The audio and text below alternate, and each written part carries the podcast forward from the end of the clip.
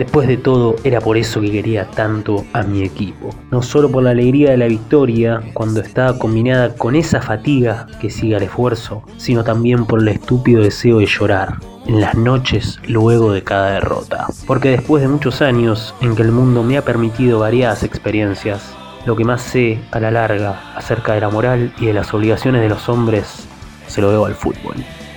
Lo que aprendí con él no puede morir.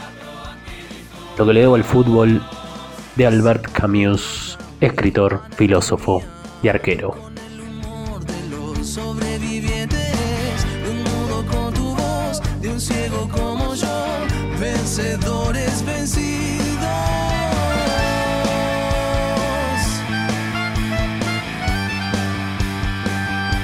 El clausura 2009 tuvo tres grandes protagonistas, Lanús, Vélez y Huracán. Estos dos últimos llegarían a la última fecha en donde se enfrentaban entre sí con la chance de ser campeones.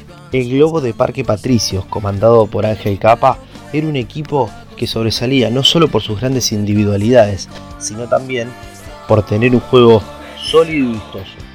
En contrapartida, el Vélez de Gareca era un equipo afirmado, sólido y muy práctico. Aquella tarde en Liniers se vivió uno de los finales más emotivos del fútbol argentino de la primera década de los 2000. Aquel partido tenido de polémica iba a terminar con victoria velezana y una vuelta olímpica tenida por el manto de la duda. Hoy, en un nuevo episodio de Vencedores Vencidos, vamos a hablar del huracán de capa.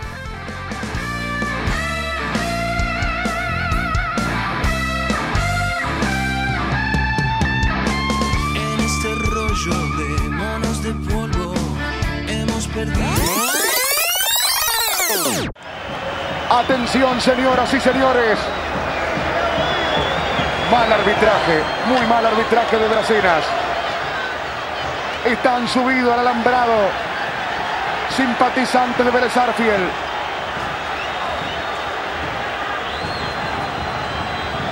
Ahí están sacando una alcanzapelota de Vélez. Que le arrojaron también algo de la tribuna de Huracán. Señoras y señores, campeón Vélez. Vélez se ha quedado con el campeonato, Vélez se ha quedado con el título. En un accidentado partido Vélez se queda con el campeonato.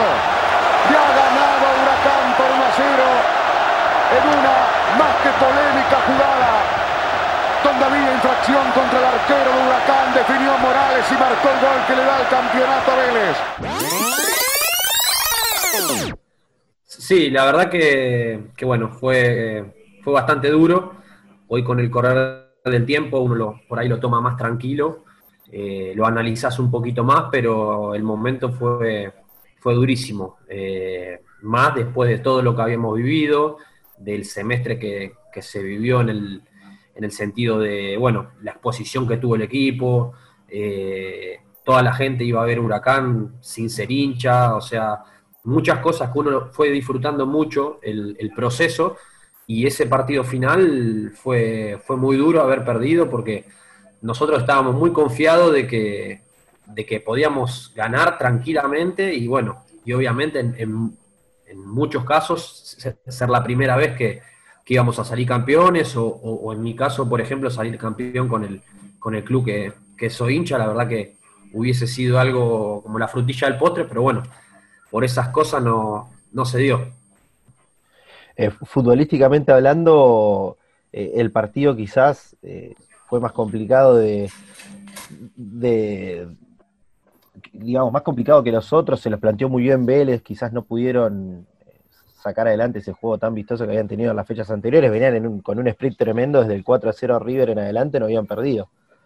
Sí, sí, la verdad fue, fue un partido de esos que que se dan cosas inexplicables, eh, tanto en lo futbolístico como extra futbolístico. Eh, vos fijate que eh, se cayeron piedras adentro de la cancha nada más, o sea, increíble. La gente afuera no podía creer que adentro de la cancha había caído piedra, entonces ya raro, estaba raro eso. Después, Vélez, la verdad que planteó muy bien el partido, nosotros jugamos el peor partido del campeonato, sin dudas, sin dudas. y bueno, nada, la verdad que los últimos minutos es como que yo interiormente, yo sabía que no estaba para entrar, eh, en el momento, o sea, yo quería cerrar el partido, ¿viste? Cuando decía, bueno, que entre un defensor, qué sé yo, el gato esmerado, un volante central, yo decía que cerrar ya el partido, faltaban siete minutos cuando, cuando se da el gol de Vélez, así que la verdad que no nos dio ni tiempo a asimilar el, golpe y ir a, buscar el partido porque nos hicieron el gol con todo el quilombo que hubo y después se terminó.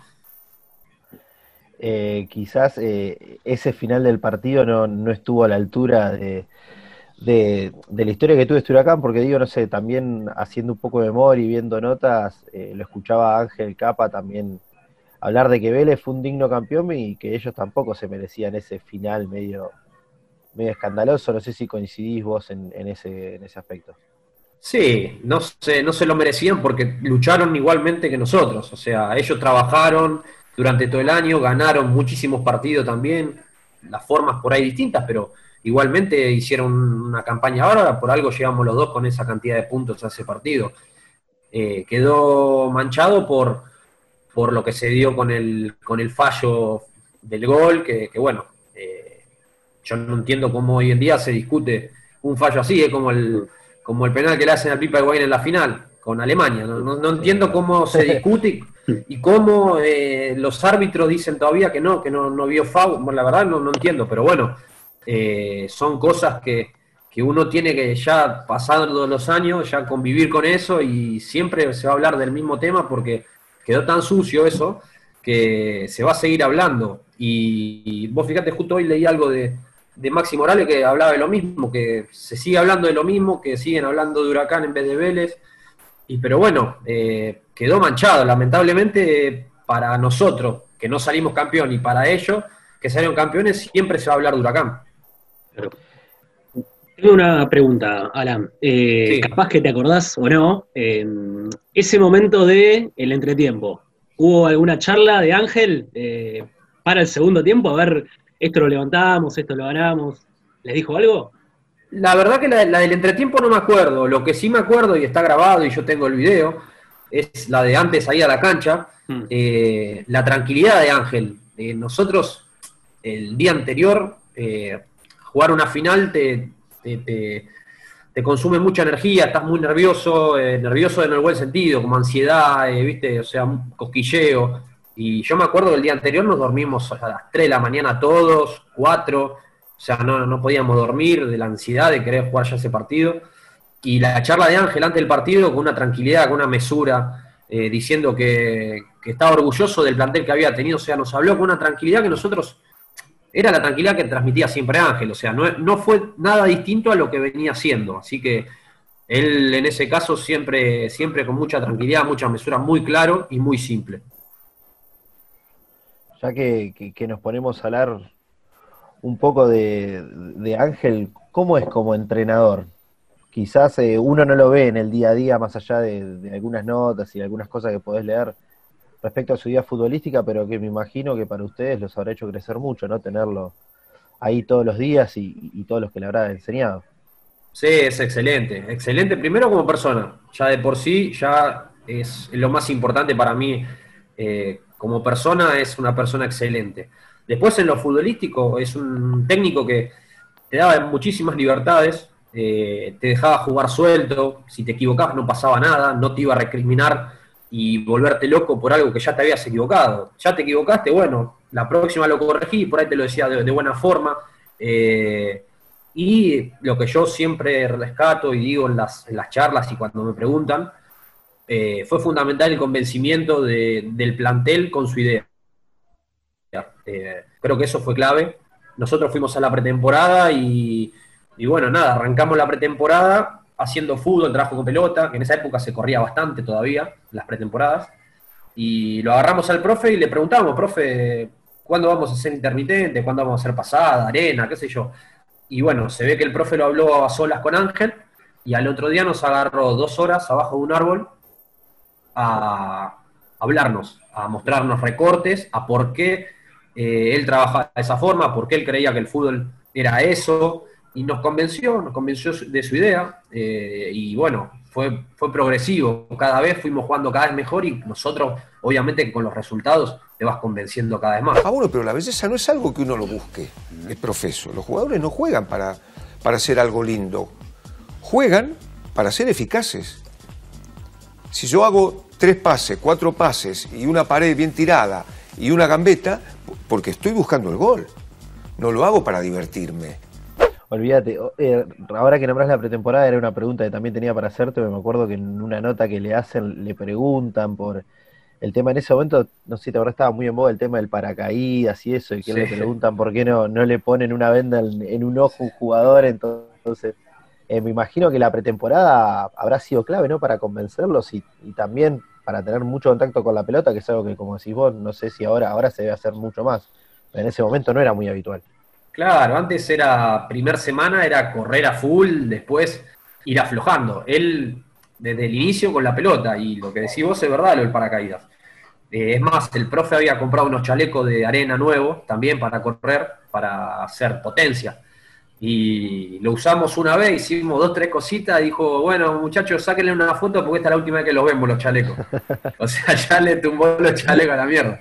Y así con todo, después íbamos al gimnasio y tendríamos que estar, no sé, una hora en el gimnasio, iban 35, 40 minutos y nos sacaba. Eh, pero el profe, bueno, ya lo, iba conociendo, el profe la manejó muy bien en ese sentido, así que.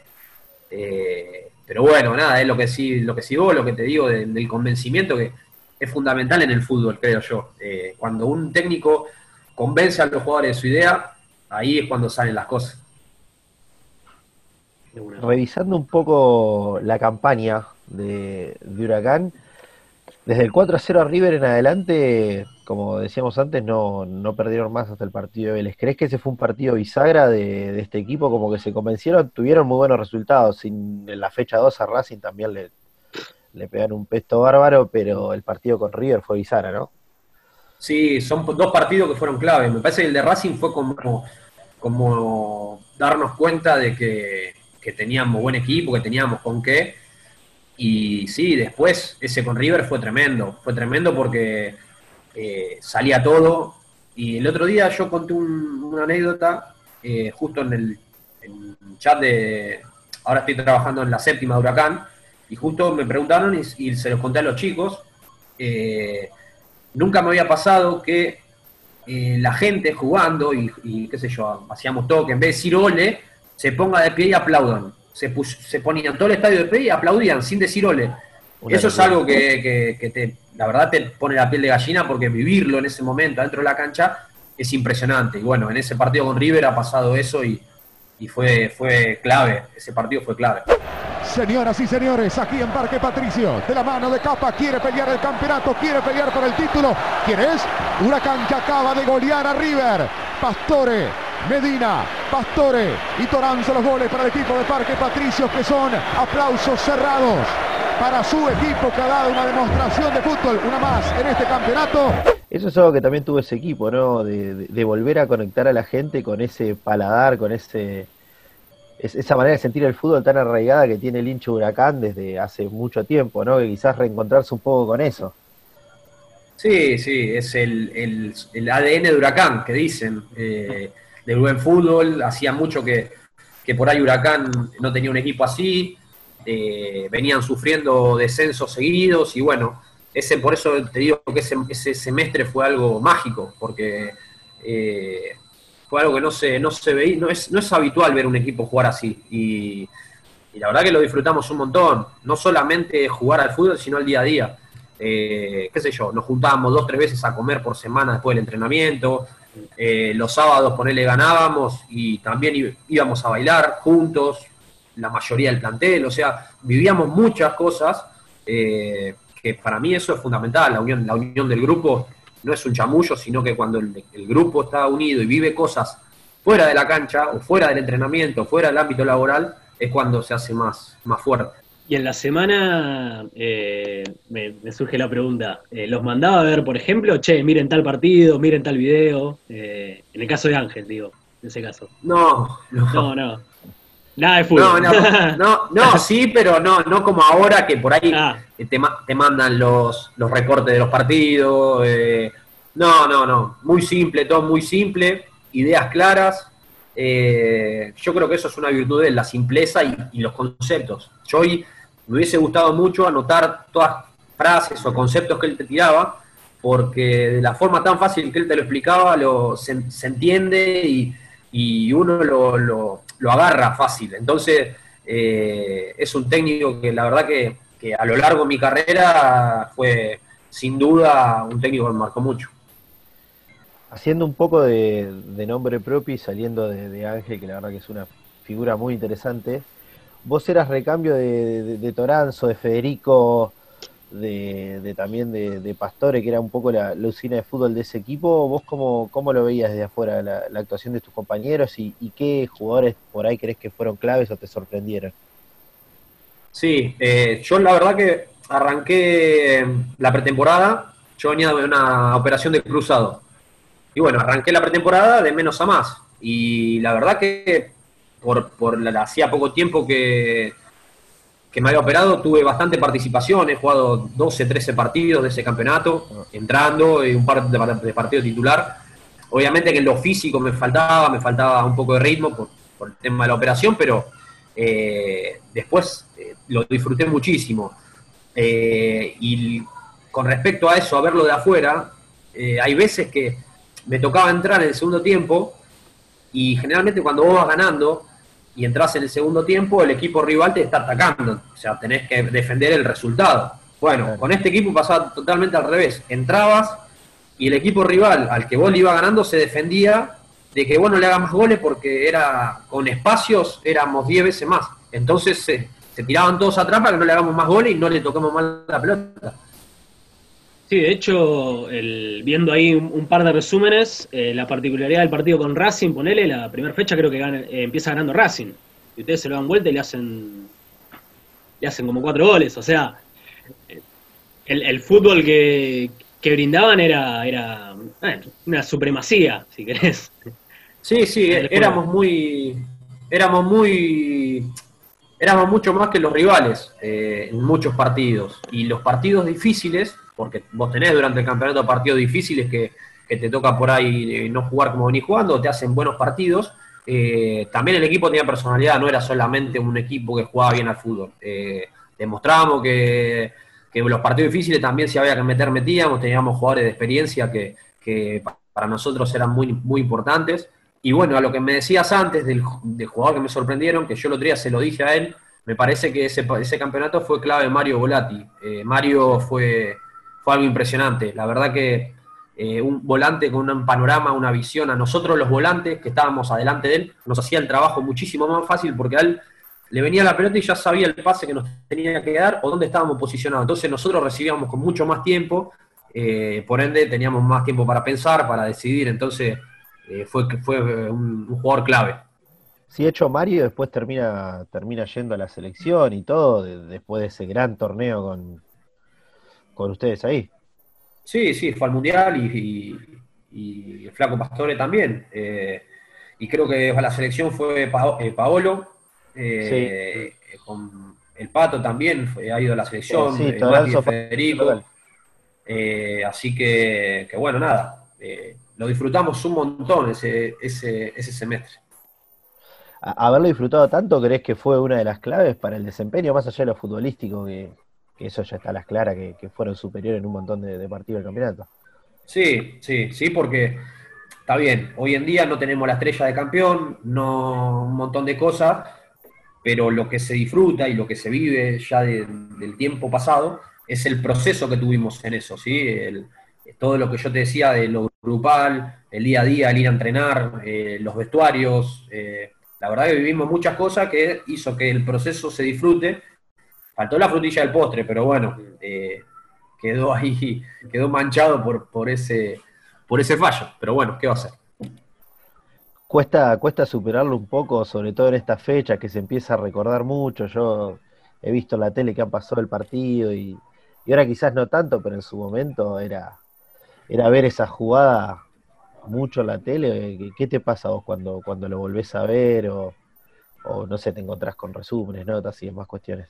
Y yo el partido no lo, vi nunca más, no lo puedo ver. Eh, la vez pasada, mi primo me dijo, que lo estaban pasando, me dijo, miralo por internet, no me acuerdo. Y lo puse y vi la salida a la cancha de nosotros y lo saqué. O sea, no. Es como que te vuelven esos momentos, esa posibilidad de haber salido campeón, que en el fútbol no es fácil salir campeón. algunos parece que es fácil, pero no es fácil, eh, es algo muy difícil. Entonces, haber estado tan cerca y, perderlo por algo tan particular como eso duele, duele. Entonces, eh, siempre que veo las imágenes, me, o sea, no me gusta, me, pone mal, pienso qué hubiese pasado si no, si no, si, o si cobraban FAU. Bueno, son cosas que ya quedaron ahí, pero ya está, ¿qué va a hacer? Eh, es así el fútbol. Hay, la verdad que hay cosas mucho peores y, bueno, nada, es convivir con eso, eh, ya está, ya pasó. Eh, no, me, surge la pregunta sobre lo, que decían, que era Huracán, revelación del torneo, ponele, ¿cómo se manejaba eso en, el plantel, si querés? obviamente, nada, se la creían porque jugaban muy bien y tenían con qué, pero ¿cómo se, equilibraba eso en la cabeza de, ustedes? Sí, fue, imagínate que fue un cambio muy grande en el tema, de exposición. Eh, hubo un momento que prendía la tele y estábamos siempre algún jugador de Huracán en el, qué sé yo, en los programas de la tarde, de la noche, que me acuerdo en esa época estaba, no sé, eh, eh, el de Fantino a la noche, no me acuerdo el nombre, eh, después estaba Área 18 en Teis Sport, me parece. Mm. Después estaba Fútbol para todo en Fox. Bueno, por todos los programas íbamos pasando todos los jugadores de Huracán durante todo el año.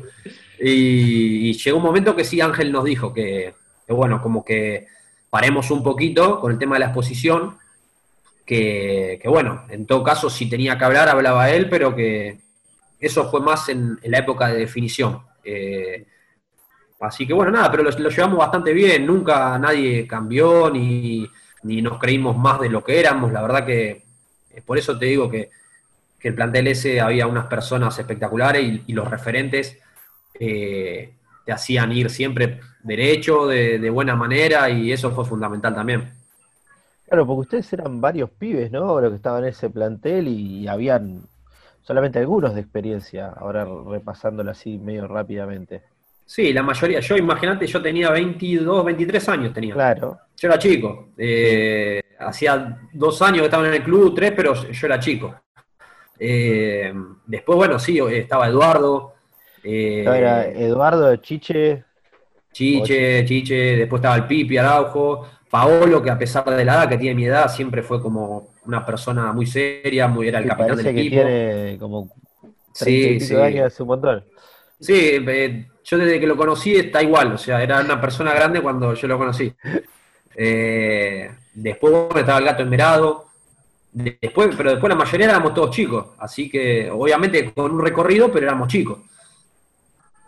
Tener, tener tantos hombres de experiencia, sobre todo atrás, eh, fue clave también. Esa, no, le, no les han hecho muchos goles en el torneo, repasando un poco, digo, eh, fue clave también esa experiencia en el fondo, más allá de que los de, del medio para adelante eran todos habilidosos.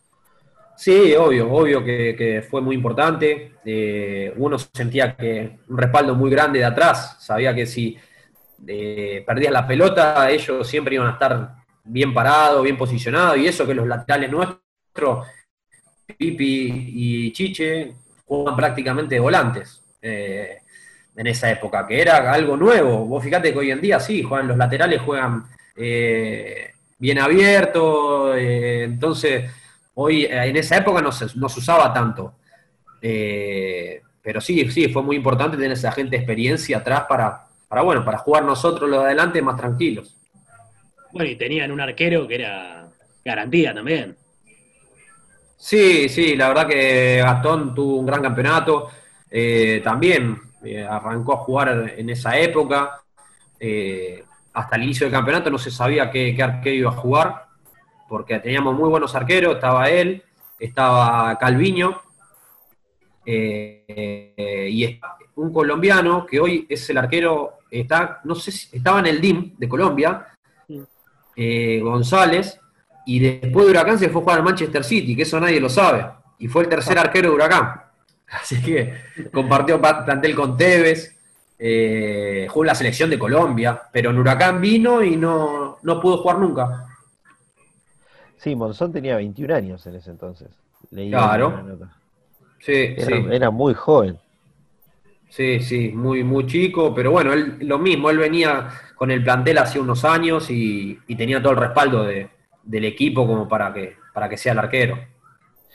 Y, hablando un poco del método de Ángel, ¿ustedes lo, sorprendió cuando le empezó a, pedir que se animen a jugar más, que salgan de abajo con la pelota dominada, el tema de los laterales yendo al ataque y demás, o, ya más o menos sabían con lo que se iban a encontrar? No, eh, es lo que te decía, él no es que vino y dijo, bueno, vamos a jugar así.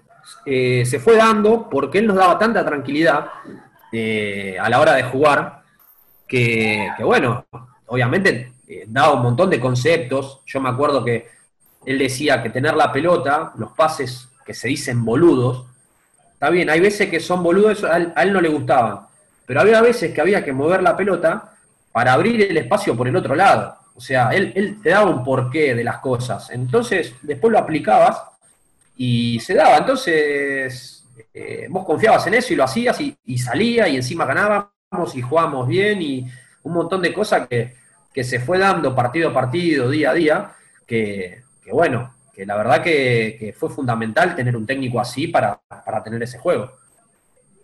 ¿Había mucho video en ese entonces? No. No, no. Nada que ver. No, nada, no, nada, muy poco. No, muy poco. Es más, la última fecha, con Vélez, nosotros no trabajábamos mucho la pelota parada. Y la última fecha nos agarra Ángel con, no, sé si es sábado, no me acuerdo qué día se fue el partido, si domingo, bueno, nos agarra el sábado, dice, bueno, hoy vamos a hacer una jugada de tiro libre. Bueno, la jugada era simple, era eh, centro, eh, Paolo le hacía la cortina a Eduardo, Eduardo venía, porque Vélez salía cuando eran los tiros libres, hacía la chique, entonces hacíamos la cortina, iba Eduardo, pum, cabezazo. La practicamos cinco veces, y después en el partido se hizo el gol, que está habilitado Eduardo, y cobran Rosay. Sí. Fue la, jugada que habíamos practicado. Una locura lo que me estás contando, porque me imagino que digo, hoy en día que tenés entre GPS, los videos y todo, a los pibes los vuelven locos y ustedes desplegaban un fútbol muy bueno con, cosas muy simples y obviamente con un entrenador que los convenció de que podían ganar y, jugar así. Sí, sí, era muy simple todo, muy... Eh, lo que te digo, tiraba un montón de conceptos, Ángel. Eh, que, bueno, te, abría la cabeza a la hora del juego, eh, de jugar simple, eh, jugar con el que veo, siempre pase simple, facilitar al compañero, no matarlo con el pase. O sea, un montón de cosas que, bueno, se fue dando y nosotros ya entrenábamos y jugábamos de esa forma, por eso después salía. Eh, y sí, hoy en día la verdad que se usan muchísimos métodos, hay muchas cosas nuevas. pero bueno, hay cosas que vienen bien al fútbol y otras que me parece que ya el vocabulario, eso de carga mucho la cabeza, eh, pero bueno, es, lo que se usa hoy en día y, hay, que, hay que acostumbrarse.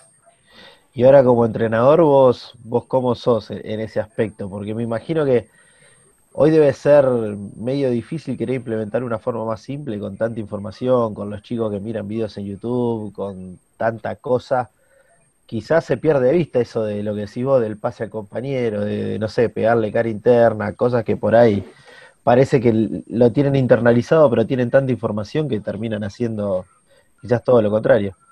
Sí, sí, yo trato de, obviamente que tengo mi, idea de juego, eh, pero en, en, ese sentido trato de que los chicos trabajen mucho en lo técnico, mucho lo técnico, eh, y después eso, la simpleza yo creo que con simpleza se llega a jugar bien, porque si vos, por ejemplo, venís con la pelota y le querés dar un pase a un compañero de tres dedos porque querés hacer la pose de tres dedos, por ahí a tu compañero le llega la pelota girando y recepciona mal y le roba la pelota, se viene el contragol. Si vos tenés un compañero y tenés el pase fácil, pase fácil, pase fácil al compañero. Es, es, en ese sentido es, es simple el fútbol. Después, obviamente, hay un montón de sistemas de juego, hay un montón de, de trabajo para hacer, que hoy en día eso sí evolucionó un montón, eh, muchísimos trabajos eh, para trabajar cada detalle, eso me parece que es muy bueno eso, en eso se evolucionó un montón, hoy en día el jugador está muchísimo más preparado que antes, pero bueno, eh, soy un convencido que con, la simpleza las cosas siempre salen. Eh, yo tenía, a ver, una pregunta, de haber, formado parte de un equipo al que sos hincha también. ¿Cómo era el, día a día? Esos comentarios, el, el primo, el verdulero, el che, Alan, qué sé yo. ¿Cómo era vivir de esa manera de jugador hincha? Ponele. Sí, yo, a ver, yo ya había, yo vivo ahí en San Cristóbal, mm. de la cancha estoy a dos minutos, así que, bueno, nada, yo era más fanático antes de ser jugador profesional, después se me fue el fanatismo. Ya cuando jugué en primera de Platense, ya es como que se te va yendo, pero, pero bueno, nada, cuando llegué a Huracán fue un sueño que siempre tuve. Yo siempre quise jugar en Huracán y bueno, se me dio. Eh, después lo vivía eh, normal, no, no me ponía la piel del hincha al ser jugador. Eh, porque es difícil, es difícil. Vos ya lo ves de, otra forma, de otro lado, por ahí los hinchas te putean y, vos estás, por ahí uno no quiere hacer las cosas mal. Entonces vos decís, la puta madre, bueno, me están puteando. Pero bueno, entonces es como que se te va yendo un poquito, pero nada, fue un sueño haber jugado en Huracán y, bueno, si, si, podría haber salido campeón ya era culminarlo eh, terriblemente porque, porque bueno, nada, eh, Huracán es un club que sufrido, que, pasó muchas malas esta última época. Eh, yo jugando en Platense iba a ver las promociones que perdió, iba a la popular y bueno, nada. Haber vivido ese momento fue, fue fantástico. Nada, lo único que faltó fue salir campeón. A, colación de esa pregunta, eh, ¿cómo, ¿cómo, viviste el clásico? ¿Cómo fue ganar la San Lorenzo 1 a 0? ¿Qué recuerdas de aquel partido que imagino que, más allá de la campaña, viste que también dicen que si no le no le ganás al rival de, toda la vida es medio difícil. Sí, eh, ese es, bueno, ahí sí, los, partidos con San Lorenzo sí me vuelvo lincha. Eh, ahí sí, ahí, ahí, eso sí. Eh, el gol de Paolo casi salí como hasta la mitad de la cancha, yo estaba en el banco, salí hasta la mitad de la cancha gritando, casi me desmayo, no sé, de, lo que grité el gol. A ver de Federico para levantar, Nieto para esperar, también Eduardo Domínguez y Pablo Gols, el centro que viene cabezazo. ¡Gol! ¡Gol!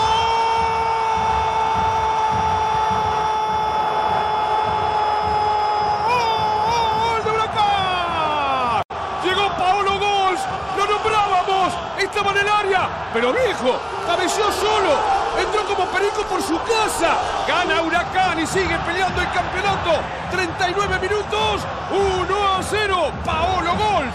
Eh, pero no, se disfrutó impresionante, ese fue, fue impresionante. Eh, aparte en cancha de boca, eh, Huracán llenó las dos bandejas que le dieron, o sea, llenó las dos.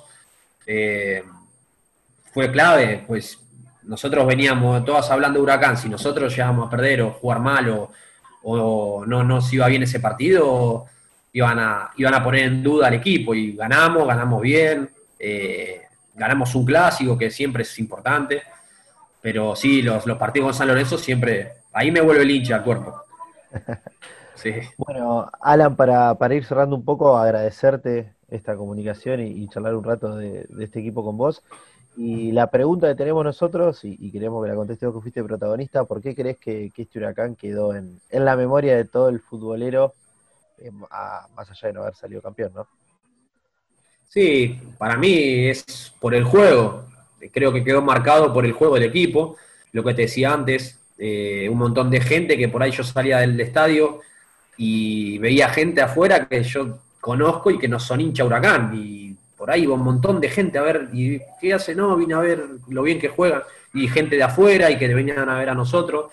Y para mí quedó marcado por eso, quedó marcado por la idea de juego, porque fue un fútbol que, la gente se sintió, se, sintió, muy identificada, más el hincha Huracán, pero la gente del fútbol en general eh, veía ese equipo y disfrutaba ver Huracán. Entonces, eh, a esa gente, sacando al hincha Huracán, a esa gente le hubiese gustado que Huracán salga campeón. Eh, fue como el equipo del pueblo ese, ese campeonato. Entonces, creo que quedó marcado por eso. Sí, nosotros lo seguíamos a pesar de no ser dicho Huracán, veíamos los partidos porque la verdad te llenaba los ojos. A ver, se había parado el país por esa final también. Eh, sí, sí. Boca River era. Sí, sí, sí, sí, fue, fue terrible. Aparte, no sé si se acuerdan, también fue la época del, del del otro virus que estuvo. La gripe, sí, la gripe por sí era. La, HN1, N1, esa no sé. Esa. Esa, y la gente fue con barbijo a la cancha. Nosotros tuvimos un mes entrenando en la quemita sin actividad en la quemita por íbamos nosotros solos a entrenar. Eh, y entonces estaba eso, fue lo de las piedras, eh, un montón de cosas que eh, yo a mi familia había entradas truchas, un quilombo se armó. O sea, mi familia casi no entra en la cancha, imagínate. Una cosa de loco. Una locura. Bueno, Alan, la verdad, un gusto agradecerte por esta charla y nada, lo mejor en esta etapa nueva que estás comenzando como entrenador. Bueno, bueno, muchas gracias, la pasé muy bien y, gracias por recordar, a pesar de, de está buena la idea de, recordar por ahí al segundo, es feo decirlo, porque uno siempre trabaja para, para ser campeón, esa es la realidad. Eh, y, y es, es, un mito ese que nadie se acuerda del segundo, porque hay muchos segundos que la gente se acuerda, como, como decían ustedes, por quedar marcado. Y bueno, Huracán quedó marcado por, por su buen fútbol y porque eh, no salió campeón por un fallo polémico. Así que, que nada, eh, está muy buena la idea.